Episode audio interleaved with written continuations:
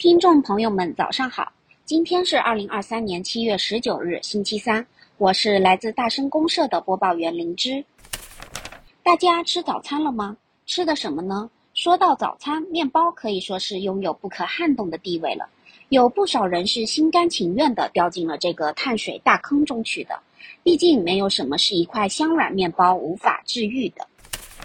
二零二三年虽然经济复苏、消费提升，但烘焙行业却像是被按下了暂停键，一直未走出寒冬。前有新中式烘焙双子星默默虎头局的黯淡收场，后有知名烘焙品牌破产清算。一个是成立于一九九三年曾经的上海滩顶流面包店克里斯汀，还有一个是曾被杨坤、蔡国庆、黄渤等诸多大明星站台的牛角村。而在这场烘焙大逃杀中，单品类门店却走出自己的花路，或上亿元融资，营收超过六亿元，开遍百城的爸爸堂便是个中翘楚。今天的下半部分，我们将为大家分析爸爸堂的进击之路。那么今天的上半部分仍然是我们熟知的餐饮美食动态环节。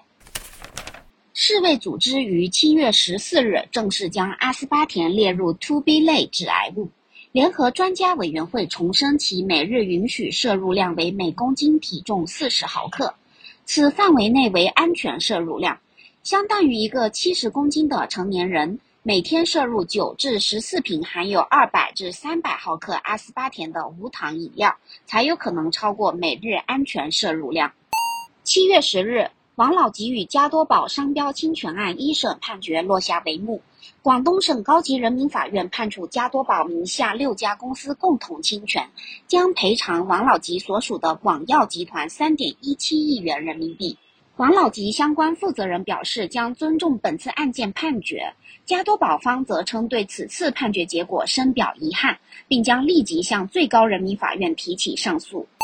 七月十二日，肯德基在上海的门店正式突破五百家，这也是自一九八九年第一家肯德基在上海外滩落地后，上海成为肯德基中国区首个突破五百家门店的城市。截止至二零二三年三月，肯德基在全国一千八百多个城镇拥有了超过九千二百家门店。奈雪的茶新品栀子绿生椰奶茶上市，新品以芝香与茶香搭配丝滑生椰乳。蕴含三种香味交织而成的独特风味。每日黑巧推出旗舰新品鲜脆黑巧，采用了全新巧克力提纯技术，打造出拥有创新三段式浓脆口感的巧克力，带来全新的体验。新品拥有浓厚牛奶和馥郁麦香两种口味，每颗热量分别仅有十二千卡和十三千卡。那么，在聊爸爸糖之前，我们先一起来看一下烘焙市场的情况。艾媒咨询二零二三年中国烘焙食品行业现状及趋势研究报告显示，二零二二年中国烘焙食品行业市场规模达二千八百五十三亿元，同比增长百分之九点七，预计二零二五年市场规模将达三千五百一十八亿元。在消费习惯方面，投报研究院数据显示，二零二二年有百分之八十五点八的中国消费者表示每周会购买烘焙食品，且超过四次的达到百分之四十三点三。同时，在艾媒咨询的数据中，我们看到在二零二二年中国消费者购买烘焙产品的类型中，百分之五十八点九六的消费者表示会选择面包，可见超过一半的消费者还是钟情于面包。吐司品类作为烘焙食品细分赛道之一，在消费者餐饮习惯逐渐西化的驱动下，已然成为烘焙糕点的超级大单品。在这一细分赛道竞争愈发激烈的同时，新锐品牌各显身手，绽放光芒。品牌之一奇本的店，成立于二零一八年，定位教种吐司专门店。秉承日本工匠精神，以吐司匠人家族传承百年的教种原液，打造匠心精致的健康烘焙新选择。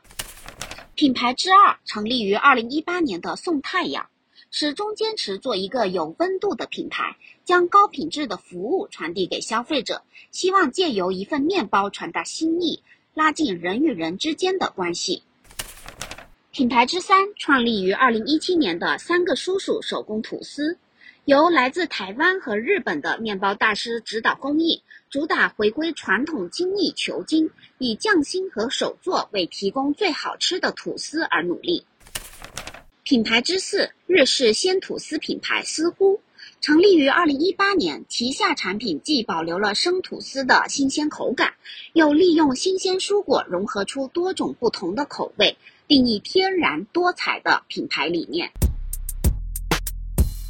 巴菲特曾说过：“只有当潮水退去的时候，你才能知道谁在裸泳。行业泡沫消散之后，无论新旧品牌都将一视同仁。”许多网红品牌后劲不足的弱点也将暴露出来，但这个千亿烘焙市场从来不缺能够破局而出的品牌。今天我们要介绍的爸爸糖就是其中之一。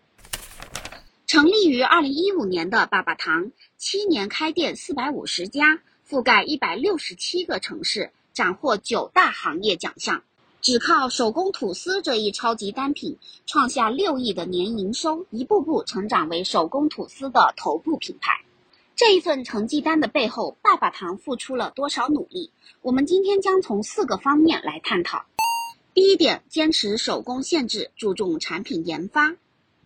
为了保证吐司的新鲜程度。爸爸糖取消了中央厨房的冷面团加门店烘烤模式，而是在每家门店配备专业的烘焙师傅，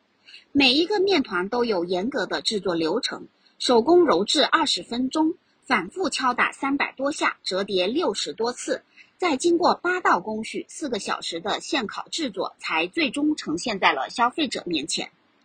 在健康需求的风靡下，爸爸糖携手江南大学食品学院。成立了健康烘焙研发中心，共同研发适合不同人群健康需求的产品技术。根据顾客的储存需求，爸爸糖使用了能够保障吐司软足三天的特殊工艺，解决了传统吐司因为水分流失而变得干硬难以入口的缺点。同时呢，爸爸糖还会结合市场反馈，稳定推出迎合市场喜好的新口味产品，比如寻味中华计划。将中式传统饮食文化和西式烘焙代表的吐司结合在一起，创造出独一无二的吐司中国味，突破了西方传统吐司对原料的局限性。第二点，布局场景，打造消费认知。爸爸糖聚焦家庭早餐，开启了多次国民早餐计划，设立了八八早餐节，通过抖音等平台的线上宣传。结合线下快闪店活动和亲子 DIY 全国巡演等活动，为品牌带来了大量的曝光，也在消费者心中留下了温暖陪伴的记忆点，有效形成消费认知。在站稳早餐场景的基础上，爸爸糖继而通过调整产品规格，依靠吐司本身的多样吃法，为更多使用场景提供了可能性，触达下午茶、零食、点心等场景，打破限制。通过主食化、小吃化两手抓，爸爸糖更深入地塑造了品牌的陪伴型角色。第三点，门店升级优化，提升消费体验。爸爸糖的门店经过多次升级改造，升级后的版本有两大改变：透明橱窗和无包装裸放陈列柜。首先是一览无余的操作间，让消费者全方位观看吐司制作，建立消费信任状。其次是陈列。挣脱包装这层屏障，充分的展示吐司状态，极大的提升了购买欲。除此之外，门店提供免费试吃，供消费者品尝。购买之后可交由店员后切，以便后续的食用和储存。打包时会附赠食用说明，教导如何正确的保存和加热等。贴心的服务无一不在细节处体现品牌的温度。第四点，打造品牌 IP 矩阵。贴近家庭生活，爸爸糖创造了糖爸爸、糖妈妈以及小糖果三个 IP 形象，打造出专属于爸爸糖的品牌卡通 IP 矩阵，并在包装设计上充分运用了这些元素，依靠卡通画风向消费者传递了家庭陪伴式的温馨体验，形成柔和温暖的视觉表达。依靠视觉表达和背景故事。爸爸糖成功塑造了品牌重视亲子关系和父子陪伴的基调，让更多消费者认识到这个品牌的品牌文化，不仅提升了家庭消费者的购买意愿，也在人们心中留下了对爸爸糖的好印象和信任感。尽管已经成为了行业头部品牌，爸爸糖手工吐司仍在努力前行，传递温暖和谐的社会氛围。这也是如今诸多速成网红品牌需要学习的地方。关于烘焙，你有什么想法呢？欢迎在评论区留言讨论。好了，这就是我们本期大声公社的所有内容，感谢您的收听，我们下期再见。